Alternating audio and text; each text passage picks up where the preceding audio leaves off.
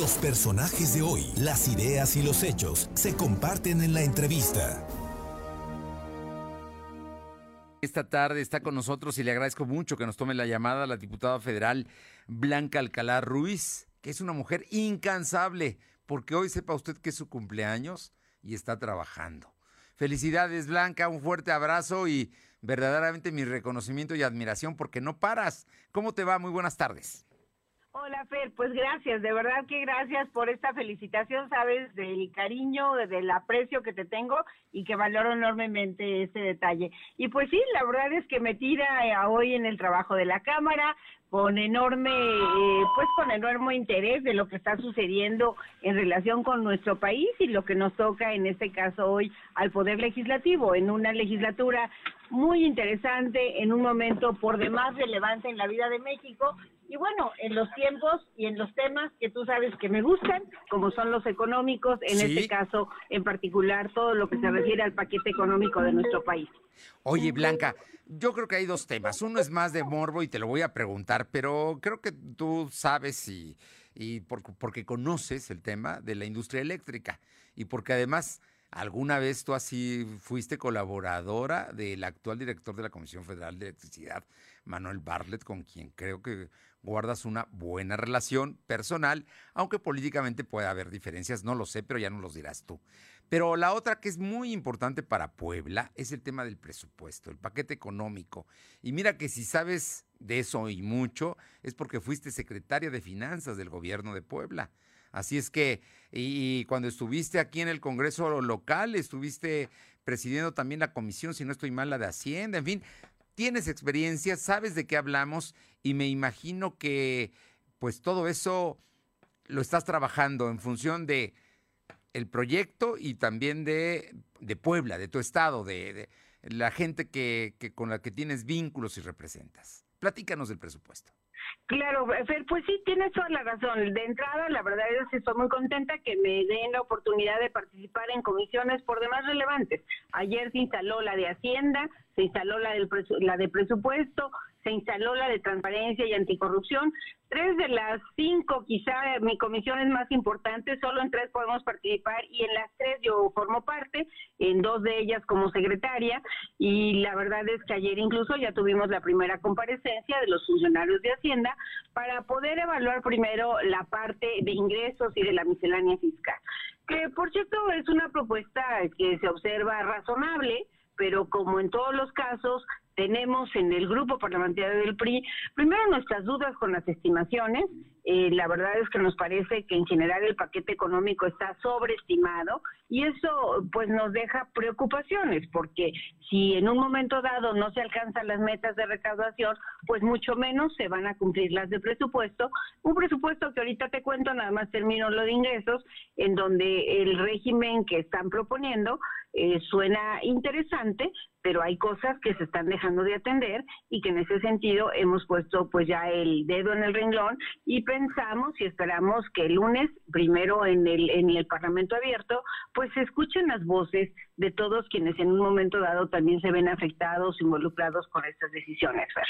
Oye, importante, importante el tema de los ingresos. Dices que hay una sobreestimación porque se, se espera recibir más de lo que se recibe eh, o de lo que pues sensatamente se puede, pueden eh, pagarse de impuestos y de todos los derechos y todo lo que genera precisamente el gobierno federal. Sí, la verdad es que eh, el, el, riesgo de que qué más quisiéramos, y es más, yo en la comparecencia del secretario de Hacienda así se lo hice saber, somos los primeros en hacer votos porque sus estimaciones se cumplen, pero las preocupaciones es que cuando te vas del lado de presupuesto, si esto no se cumple, entonces el incremento de participaciones para los estados y los municipios no se va a dar y ya traíamos dos años ser en donde habían perdido los, los estados y los municipios una importante derrama de lo que implicaba la distribución tanto del ramo 28 como del ramo 33. Esto es del recurso que por fórmulas le llegan a los estados y los municipios.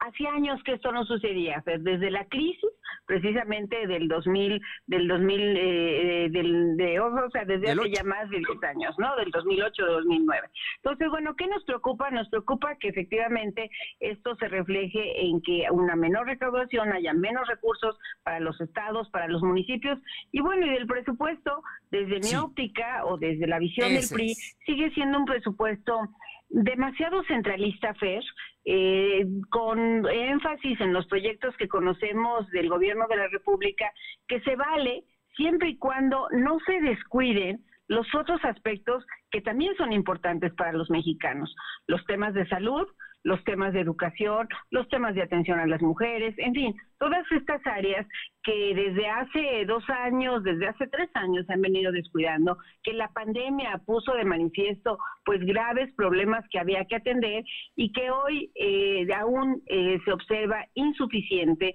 hay carencias o hay ausencias que en esta ruta, que también ayer ya se instaló la Comisión de Presupuesto, estaremos señalando con una visión eminentemente propositiva y también presentando alternativas. En la Alianza Va por México incluso nos comprometimos a ello y en eso he estado trabajando, este, precisamente para presentar que hay cosas que se pueden mejorar y cómo se pueden mejorar en beneficio de estos sectores de la población y de manera particular, por supuesto, de, del Estado y de la ciudad de Puebla que tuve el orgullo de gobernar y que, por ejemplo, el programa de Ciudades Patrimonio prácticamente se desapareció, como también el de Pueblos Mágicos, que venía a apoyar los esquemas de imagen urbana, de fortalecimiento al turismo, por ponerte algunos ejemplos. Eh, me estás dando ejemplos, pero hay un tema que es fundamental y que tú trataste como parte de la agenda prioritaria que ustedes están subrayando, más allá de los, de los proyectos y las inversiones de las obras del presidente.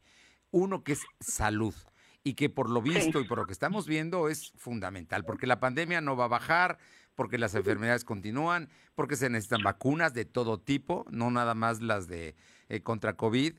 Eh, y, qué va a pasar con los medicamentos que escasean en, las farmacias y en los hospitales y los centros de salud del sector público?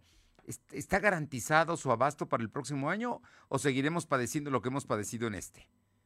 Desde nuestra óptica no, Fer, todavía falta, a pesar de que sí le están metiendo este año una mayor inversión a todo el tema de salud, la verdad es que la desaparición del Seguro Popular vino a dar al traste en un momento de la mayor crisis sanitaria que hemos tenido en los tiempos recientes.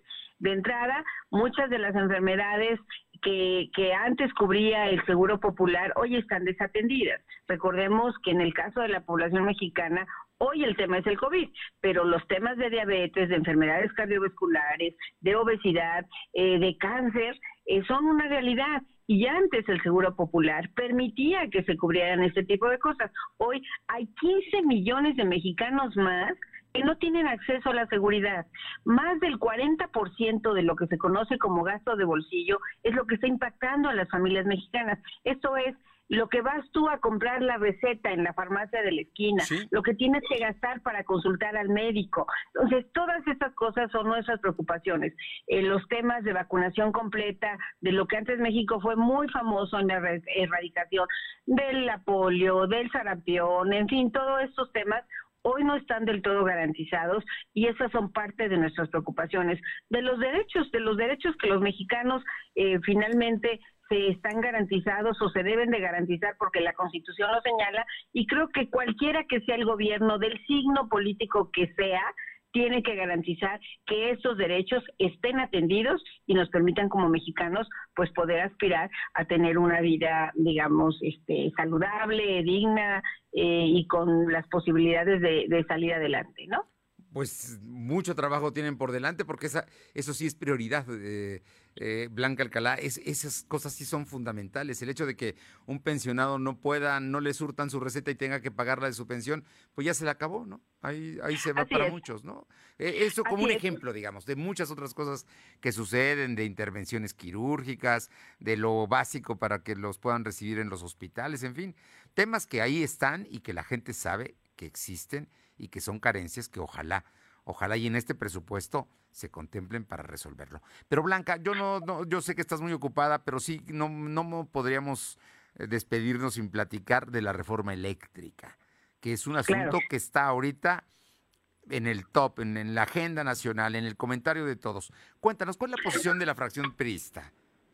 Pues mira, nosotros tenemos ahí dos eh, líneas muy claras.